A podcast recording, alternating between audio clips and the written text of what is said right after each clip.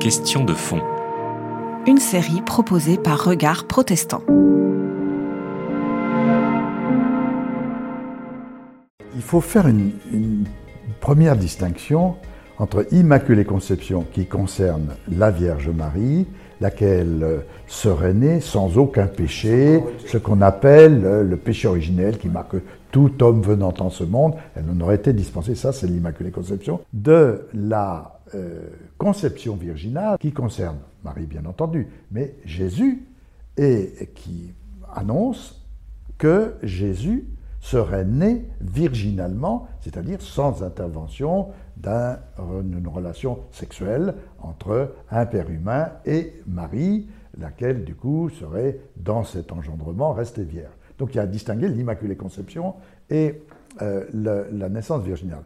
Alors, pour ne pas s'étendre indéfiniment, il est vrai que l'Immaculée Conception est une définition euh, relativement récente de, l'Église.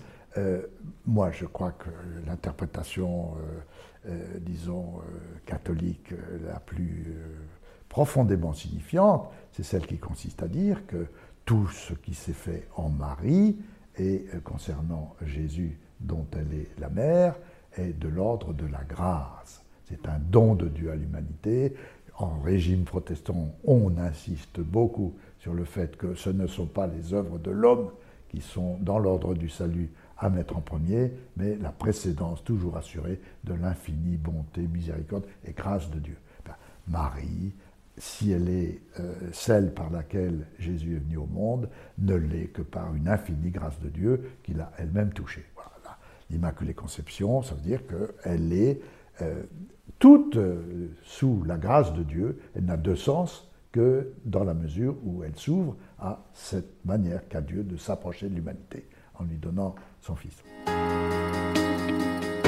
Il serait évidemment catastrophique de donner acte à une certaine tendance euh, catholique, peut-être plus largement que catholique, qui consiste à en tirer des dévaluations de, de, ces éléments mariologiques de la sexualité humaine. Alors ça, il suffit de se rapporter au comportement de Jésus. Euh, Jésus, on peut prendre bien, bien des, illustrations. Hein. Jésus a dans son entourage des disciples femmes euh, ce n'est jamais le cas des rabbins de son époque. Jésus a été un homme qui a valorisé la femme et qui a, euh, ne donne aucune prise à euh, une critique, une dévaluation du corps, du sexe, de l'union de l'homme et de la femme. C'est une deuxième chose qu'il faut complètement mettre en dehors. À partir de là, euh, une euh, argumentation, une réflexion euh, théologique que je crois importante est la suivante. Il y a tout de même un grand mystère à ce rapport entre la toute-puissance de Dieu, d'un Dieu totalement euh, pur esprit, euh, comme le définit la tradition philosophique aussi, et ce monde de notre matérialité corporelle et euh, l'ensemble de la tradition chrétienne a assuré que Jésus n'avait pas un corps d'apparence, même si ça a été des tentations très... Hein, Jésus a vraiment eu un corps.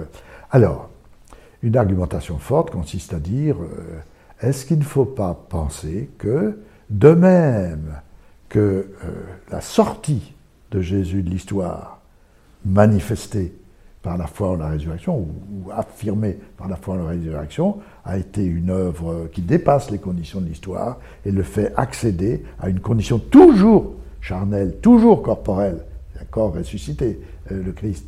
De même, son entrée dans l'histoire échappe aussi à nos emprises, les modalités selon lesquelles ça s'est accompli, où le ciel rejoint la terre, où Dieu se fait chair, où euh, l'immensité spirituelle qu'est Dieu prend corps dans euh, le sein de la Vierge Marie. Est-ce que ça ne relève pas aussi d'un grand mystère?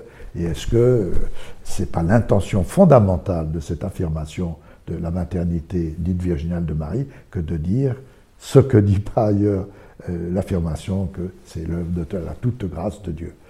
Alors ensuite, euh, s'introduire dans des interrogations de curiosité, de, précision extrême sur les modalités euh, biologico-sexuelles selon lesquelles les choses se sont passées, je pense qu'il faut aussi la réserver la part de la discrétion, de la reconnaissance du mystère.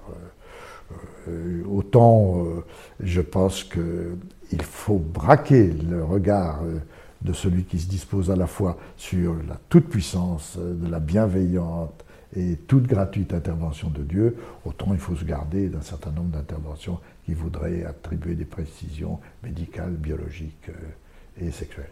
Dieu a été véritablement présent, parlant et actif en Jésus, euh, moi, il m'importe de pouvoir dire qu'il a été dès le début. Parce qu'il a connu la condition humaine selon son intégralité. Euh, il est mort, connu la condition de la mort, et il n'a pas été exempté des affres de la mort.